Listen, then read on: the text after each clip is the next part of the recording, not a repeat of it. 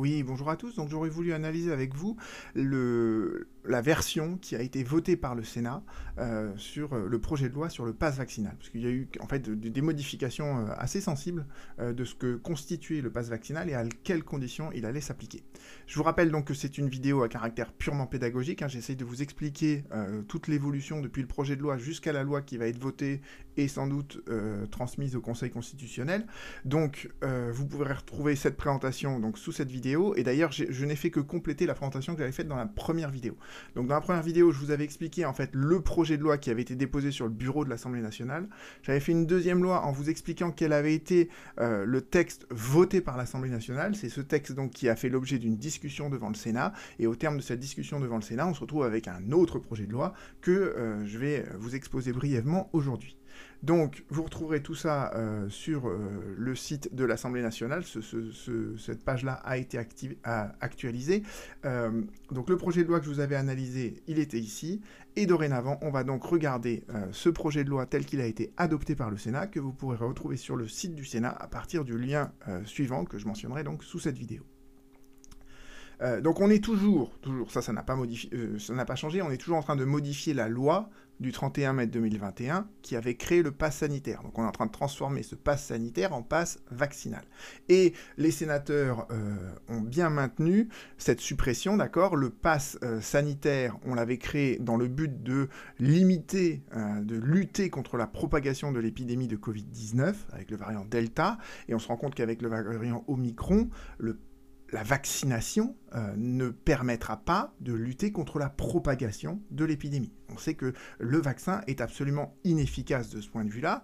Euh, et donc, en fait, le seul objectif de la loi, mais c'est pas rien déjà, c'est donc de limiter et de diminuer la tension euh, sur les services de réanimation, les services d'hospitalisation de l'hôpital public. Donc ça, c'est l'objectif affiché de la loi. et je ne veux pas revenir là-dessus les sénateurs ont cru bon d'ajouter, euh, la partie qui est en jaune ici, c'est que en fait, toutes les mesures que vont prendre euh, le Premier ministre avec l'avis du, euh, du, ministre de la Santé, tous ces décrets en fait qui vont être pris se font en fonction de divers critères, et notamment un de ces critères-là, c'est le taux d'incidence, et les sénateurs ont précisé que c'est le taux d'incidence de la maladie Covid-19. D'accord? C'est pas la varicelle, c'est pas le rhume, c'est bien le taux d'incidence de Covid-19. Donc on, peut remercier les sénateurs pour cette précision qui était euh, euh, très importante, je pense, euh, parce qu'il y avait une petite incertitude de ce point de vue-là. Plus sérieusement, euh, le pass vaccinal, il a pas mal évolué par rapport à la version de l'Assemblée nationale parce que les sénateurs ont créé en fait un système ici de seuil. Et c'est ça que je voudrais vous expliquer. Euh, alors, ils ont d'abord, euh, première chose à retenir, ils ont modifié ce que constituait le pass vaccinal. Au départ, le pass vaccinal, c'était juste le statut vaccinal, point barre. Et là, les sénateurs ont dit non, vous avez trois choses dans ce pass vaccinal. Vous avez le statut vaccinal, le fait que vous êtes vacciné ou bien, et ça équivaut à un statut, euh, un passe vaccinal, le certificat médical de rétablissement à Covid-19. Et c'est vrai que dans la version de l'Assemblée nationale, il y avait juste une allusion à, euh, ce, rétablissement à un Covid-19 qui aurait pu valoir euh, passe vaccinal. Mais ce n'était pas défini dans la loi.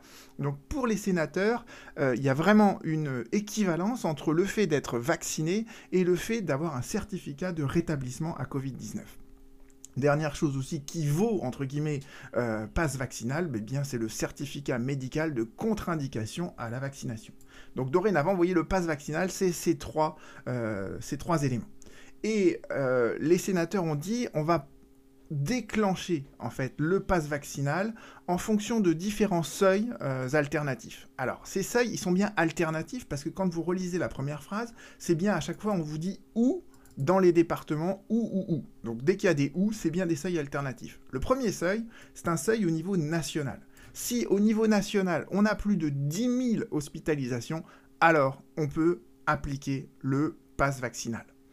Si on n'est pas euh, à ce niveau national, si on tombe en dessous des 10 000 hospitalisations, on pourra quand même avoir un pass vaccinal à un niveau départemental.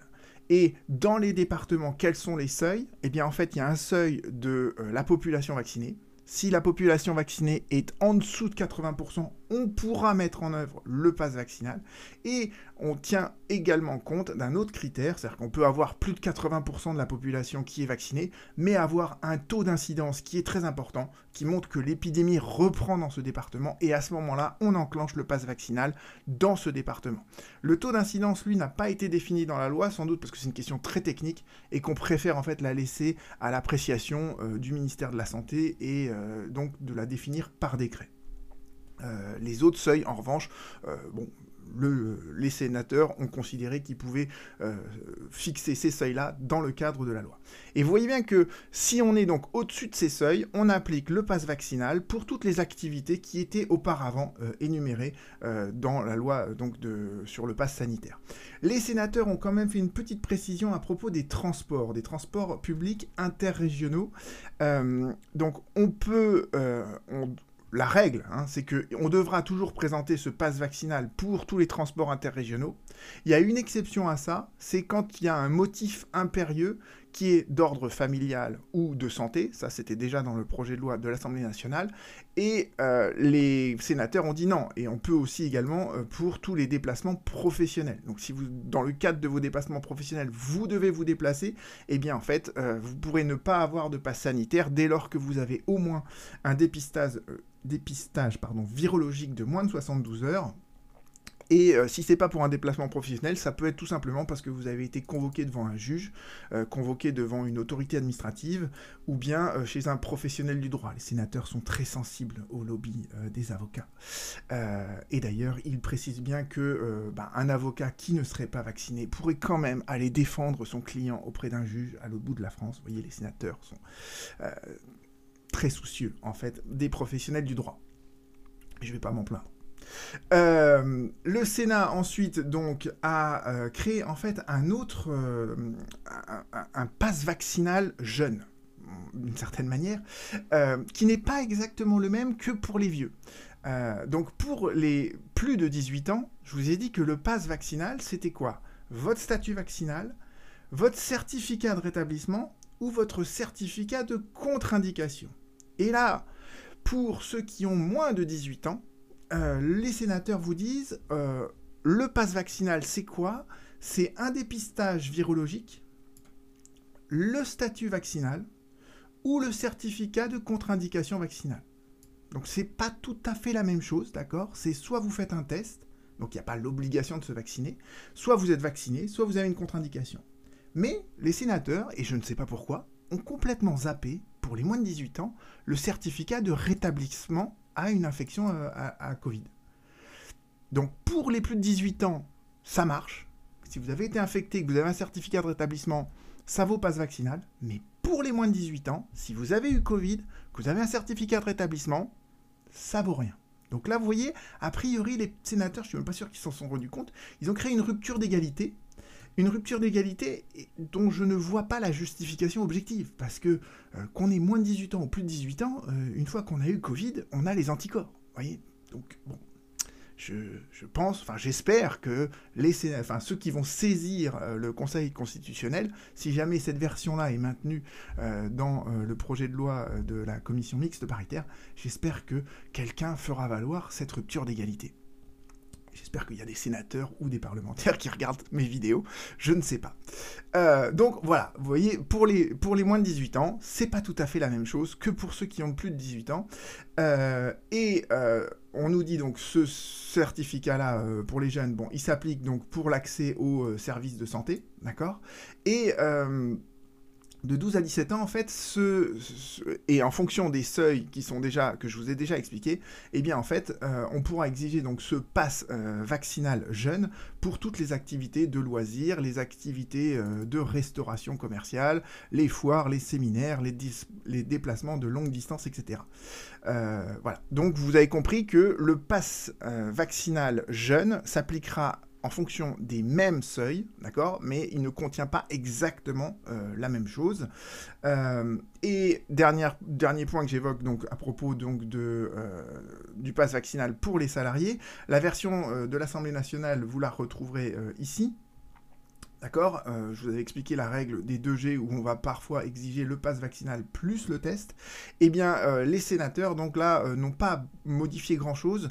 mais voilà, le pass, donc ils précisent bien que pour les salariés, le pass vaccinal dorénavant, c'est bien la même chose que pour ceux qui rentrent dans ces établissements-là. Donc c'est soit le statut vaccinal, soit le certificat de rétablissement, soit le certificat médical de contre-indication. Et on applique les mêmes seuils de, des 10 000 hospitalisations sur un seuil national ou les deux seuils alternatifs, donc au niveau euh, départemental et on a toujours donc l'application de, euh, de cette règle des 2G, mais euh, la règle des 2G sera, ne, sera, ne, sera, applicable que si on dépasse euh, là aussi donc les seuils qui ont été envisagés par les sénateurs.